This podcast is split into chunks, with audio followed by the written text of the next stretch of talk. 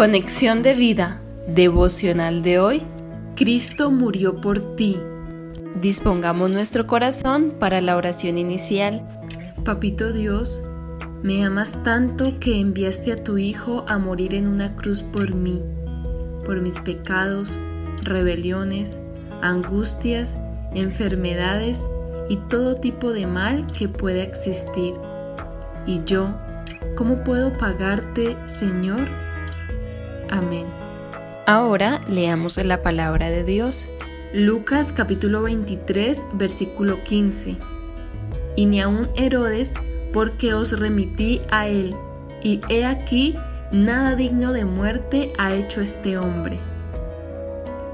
Isaías capítulo 53 versículo 5.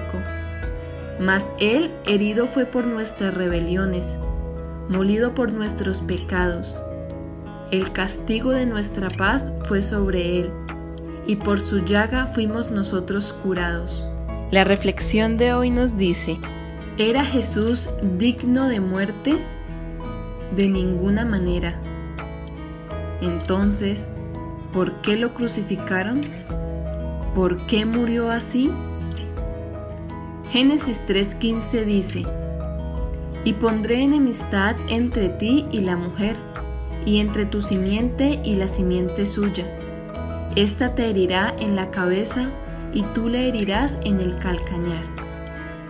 Sucede que, desde que el hombre desobedeció a Dios y se sometió a la autoridad de Satanás a causa de su pecado en el huerto del Edén, Génesis 3, 4 al 6, Dios prometió un Salvador, una persona que quitara la potestad que obtuvo Satanás sobre el hombre y para que esto pudiera ser, debía hacerse conforme a la justicia de Dios, como Dios dispusiera que se pagara por el pecado del hombre. Y dice Romanos 6:23 parte A, porque la paga del pecado es muerte.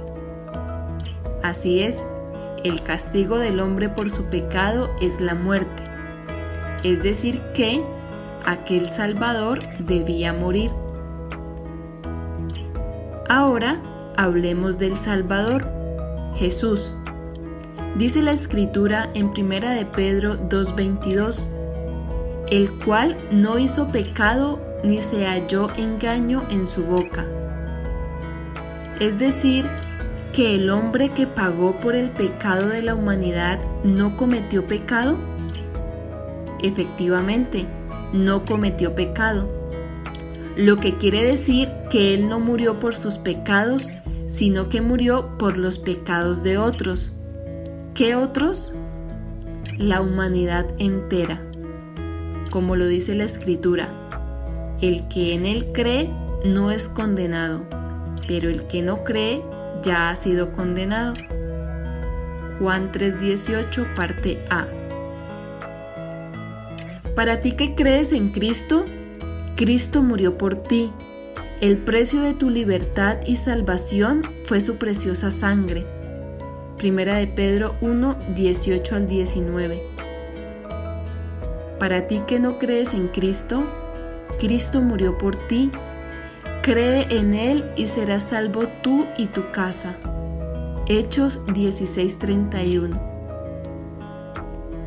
Ahora bien, ¿Hay algo que podamos hacer en respuesta a tan majestuoso sacrificio?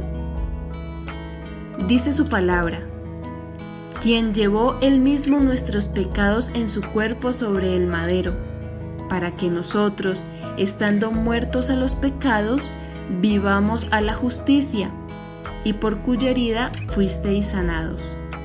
Primera de Pedro 2.24.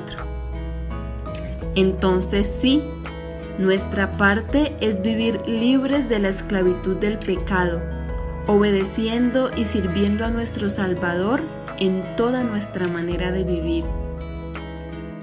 Visítanos en www.conexiondevida.org. Descarga nuestras aplicaciones móviles y síguenos en nuestras redes sociales